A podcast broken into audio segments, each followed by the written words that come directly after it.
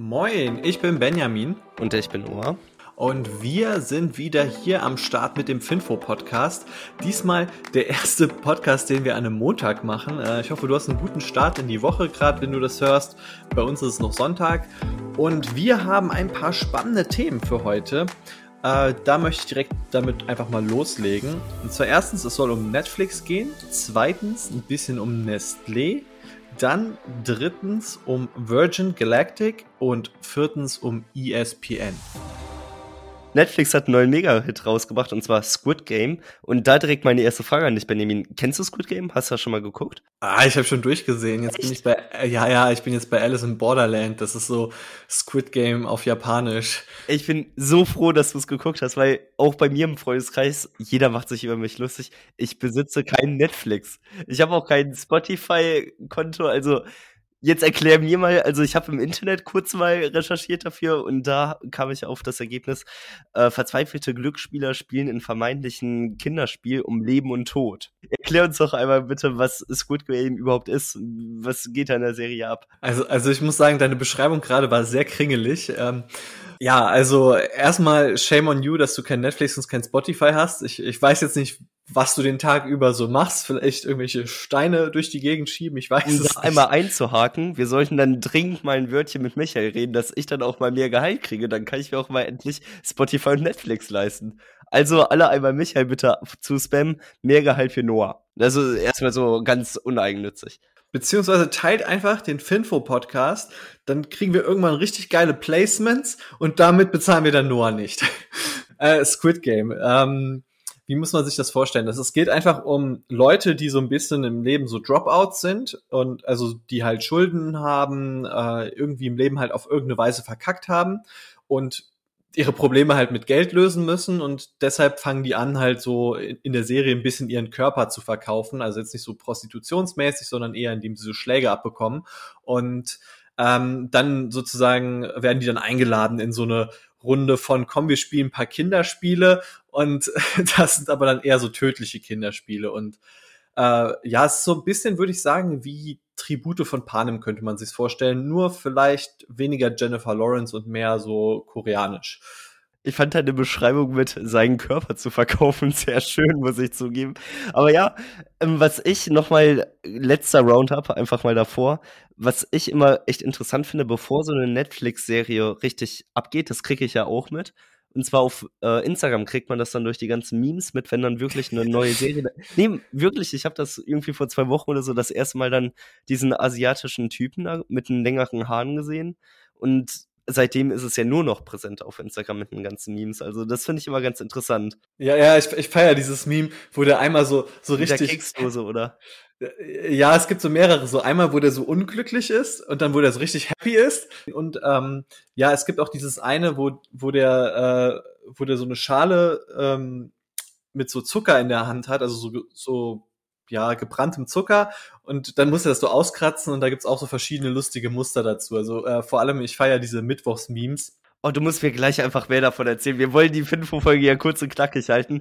Deswegen jetzt zu den Hardfacts. Also, der Serienstart war vor 27 Tagen und zählt jetzt schon mehr als 111 Millionen Fans. Das ist krass. Das ist der erfolgreichste Start von Netflix ever. Und äh, Experten gehen jetzt schon davon aus, dass es mehr als 900 Millionen US-Dollar für Netflix einspielen wird. Was ja auch irgendwo logisch ist. Netflix, die sind ja nicht nur einsprachig, linear, sondern sie können das auf mehrere Sprachen weiter übersetzen und können so super viele wiederkehrende Einnahmen generieren. Das ist schon klasse. Und die Aktie feiert es natürlich auch mega weil die Kosten der Serie haben sich auf nur 21,4 Millionen Euro. Die haben nur 21,4 Millionen Euro gefressen, die Produktion. 900 Millionen US-Dollar werden eingespielt. Das ist schon krass. Und die Aktie gewinnt seitdem auch um 7% seitdem und die Aktionäre sind happy. Ja, also man muss auch sagen, bei Netflix ist es halt so, ähm, es, es gibt Sachen, die richtig, richtig teuer sind bei Netflix. Also wenn die sich vor allem Serien oder irgendwelche Sachen einkaufen, die ja, einfach von irgendwie so HBO oder sowas sind, oder also von HBO kaufen sie jetzt vielleicht nicht eher so ein, aber von anderen Filmstudios. Äh, zum Beispiel irgendwie habe ich gehört, so ein Dave Chappelle äh, Show Special hat so viel gekostet wie Squid Game. Und da muss man sich einfach denken, so, okay, die haben eine, eine, die erfolgreichste Serie bei Netflix hat einfach so viel gekostet wie irgendwie so eine Comedy-Show von einem Comedian, der zum Beispiel in Deutschland ja gar nicht ziehen würde oder so. Ich also glaube aber trotzdem, dass das wichtig ist für Netflix. Einfach, dass sie halt wirklich so eine riesen Bandbreite halt den Fans und Abonnenten von äh, Netflix wirklich bieten können. Das ist ja was zählt, dass du wirklich weißt, ah, okay, auf Netflix habe ich alles. Und wenn dann halt eine Serie mehr kostet, dann ist das halt so. Weil die eigenproduzierten Serien, die ziehen, wie ich es mitbekomme, eher am meisten. Ich meine, Stranger Things habe ich sogar mit einer Ex-Freundin eine Staffel oder so geguckt. Also, die können schon echt gute Serien machen. Ja, äh, Stranger Things war auch ähm, eine Zeit lang die erfolgreichste Serie, aber weißt du, was die zweiterfolgreichste Serie ist? Das hat mich sehr gewundert. Die zweit? Ich gucke keinen Netflix, keine Ahnung. Klär mich auf. Äh, ja, also ich habe das jetzt äh, in einem Artikel gelesen wegen Squid Game. Das war Bridgerton. Also ähm, das hat mich echt das hat mich echt sehr gewundert. Ja, doch, doch, da, da gab es auch ein paar Memes dazu, aber ich dachte jetzt nicht, dass das so abgegangen ist. Das ist so eine, ja, so in Großbritannien so auf Royals gemachte Serie, wo es halt so ein bisschen halbwegs Zwangsheirat und sowas geht. Äh, ist halt eher so eine ähm, an Frauen adressierte Serie und ich weiß auf jeden Fall, dass ich die auch mal angucken musste, so zwangsweise, aber ähm, Ich wollte es gerade sagen, mit dem Zwang, das kommt ganz gut hin. Und zwar zwinge ich dich jetzt einfach mal aufzuhören zu reden. Wir kommen rüber ins nächste Thema. Und da ist es so, Nestlé, vielleicht kennt man die ja, ähm, ich denke schon, äh, das sind die, die so ganz viele Lebensmittel und alles Mögliche produzieren. Auch mal so in der ein oder anderen äh, Doku verarbeitet werden. Und zwar, wenn es um das Thema Wasser geht. Und darum geht's auch heute. Nestlé beliefert nämlich nicht mehr Lidl mit dem leckeren oder nicht so leckeren Vitellwasser. Also ich meine, das ist ja schmeckt so wie jedes Wasser, würde ich sagen.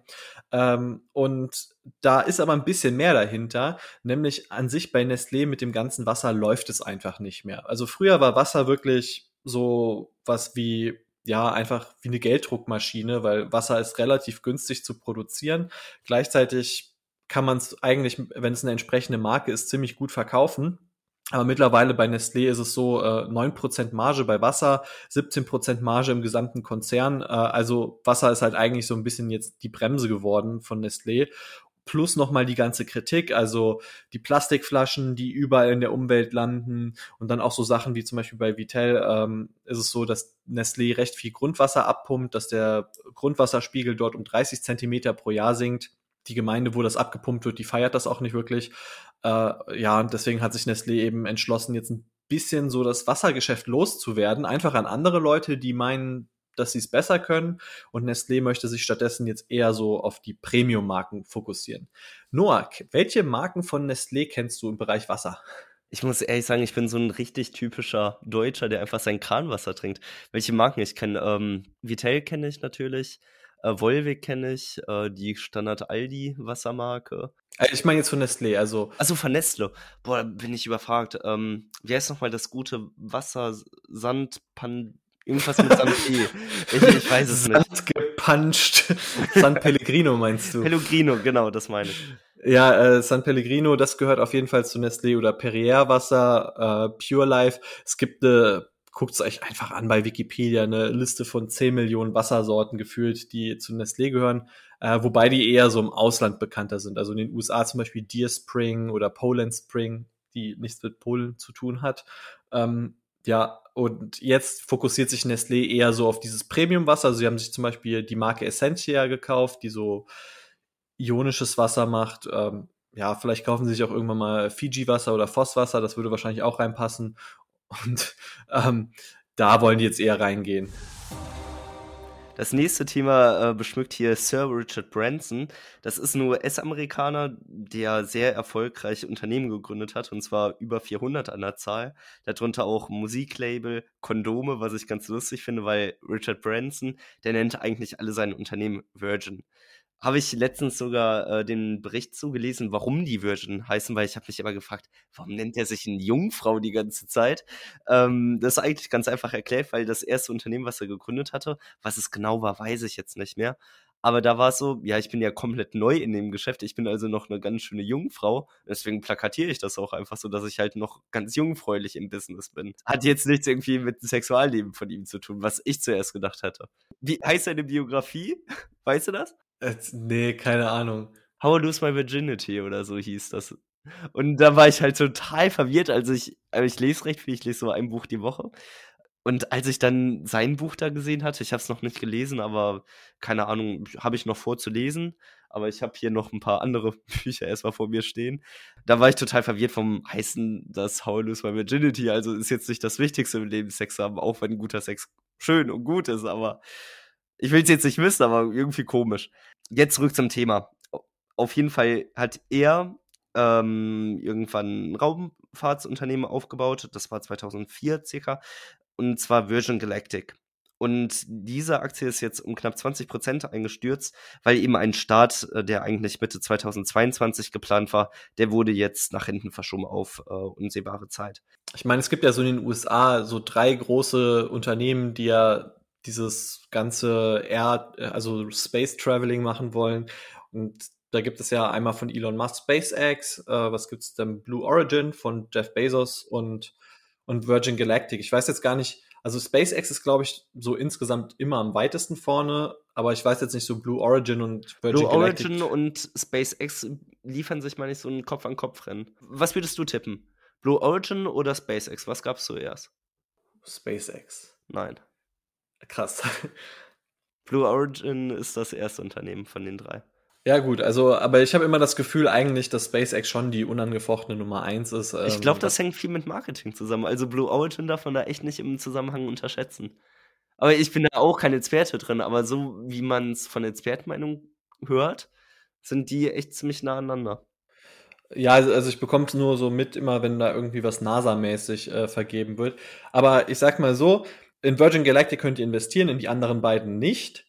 Aber falls ihr Lust auf SpaceX habt und so eine Mini-Beteiligung wollt, dann investiert in Alphabet. Die sind so halbwegs, also 10% ungefähr dran beteiligt. So, und dann kommen wir zur letzten News, beziehungsweise eigentlich ist es gar nicht mal so eine richtige News. Und zwar geht es um ESPN. Äh, kennt vielleicht nicht jeder so. Kennst du oh, ESPN? ich wollte es gerade sagen, ich kenne es nicht. Erklär mich auf. Ähm, du kennst ja Sky, oder? Ja, klar. Genau, und du kennst ja auch bestimmt Sky Bundesliga und was heißt ich, Sky Sport. Ich, ich kenn's, aber ich muss echt sagen, so Bundesliga, Fußball und alles. Auch als ich äh, in München jetzt letztens war, also für die, die es nicht mitbekommen haben, ich war in München und habe Michael besucht. Wir beide sind echt äh, Fußballfans Nummer eins, also Fußball, Bier und Alufängen, dann sind wir glücklich. Nicht Spaß, also Fußball ist mir persönlich ziemlich egal.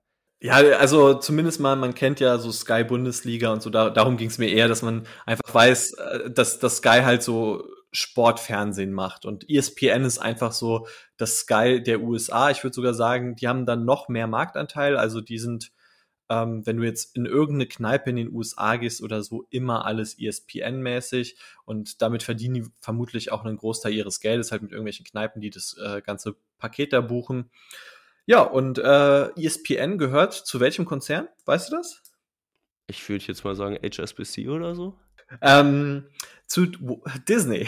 Zu Disney, okay. Genau, Disney gehört äh, also ESPN und ja, ich meine, Sportfernsehen in den USA ist jetzt so ein Geschäftsmodell, das nicht unbedingt mehr noch viel Wachstum hat, muss man einfach sagen. Da steigen irgendwie wahrscheinlich jedes Jahr die Gebühren. Es wird immer teurer, aber grundsätzlich ist da wenig Wachstum dahinter, weil ja, es werden nicht immer mehr Sportfans oder so.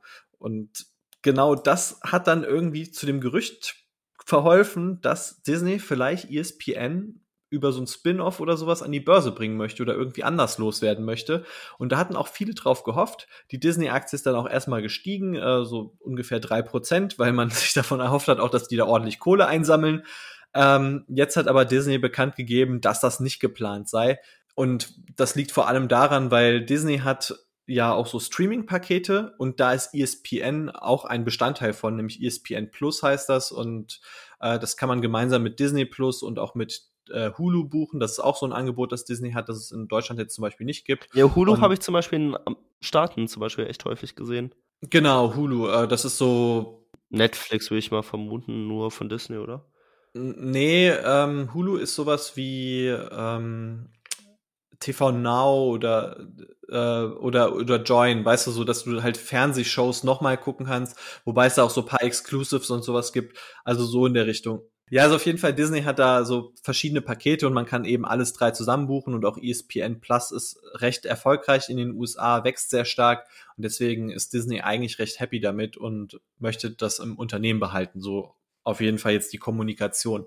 Vielleicht bringen sie es doch noch an die Börse, man weiß ja nie. Ähm, also ich würde an Disney Stelle mir auf jeden Fall jetzt nicht so in die Karten schauen lassen, würde dann auch eh erstmal alles dementieren, was man da irgendwie so als Gerücht hört, aber ähm, ja, wer weiß. So, und das war's jetzt mit dem Finfo-Podcast. Ich hoffe, es hat dir gefallen und ich hoffe auch dir hat es gefallen, Noah. Und was gibt's noch zu sagen? Genau. Äh, bewerte uns da, wo du uns gerade hörst. Du hörst uns auf jeden Fall nicht bei Apple Podcasts, weil äh, Apple Podcasts irgendwie nicht hinbekommt, dass wir da hochladen können. Äh, wahrscheinlich hörst du uns bei Spotify, weil Spotify ist ziemlich cool. Außer das hat Noah noch nicht, aber ähm, ja. Ja, also da muss ich echt sagen, ich lag da ja echt noch ein bisschen im Hungertuch. Tuch. Spamt Michael voll. Gerne auch auf seinem privaten Account. Mehr Gehalt für Noah. Also ich plädiere da unbedingt drauf. Genau. Und äh, wir hören uns dann einfach mal morgen. Macht's gut. Ciao. Ciao.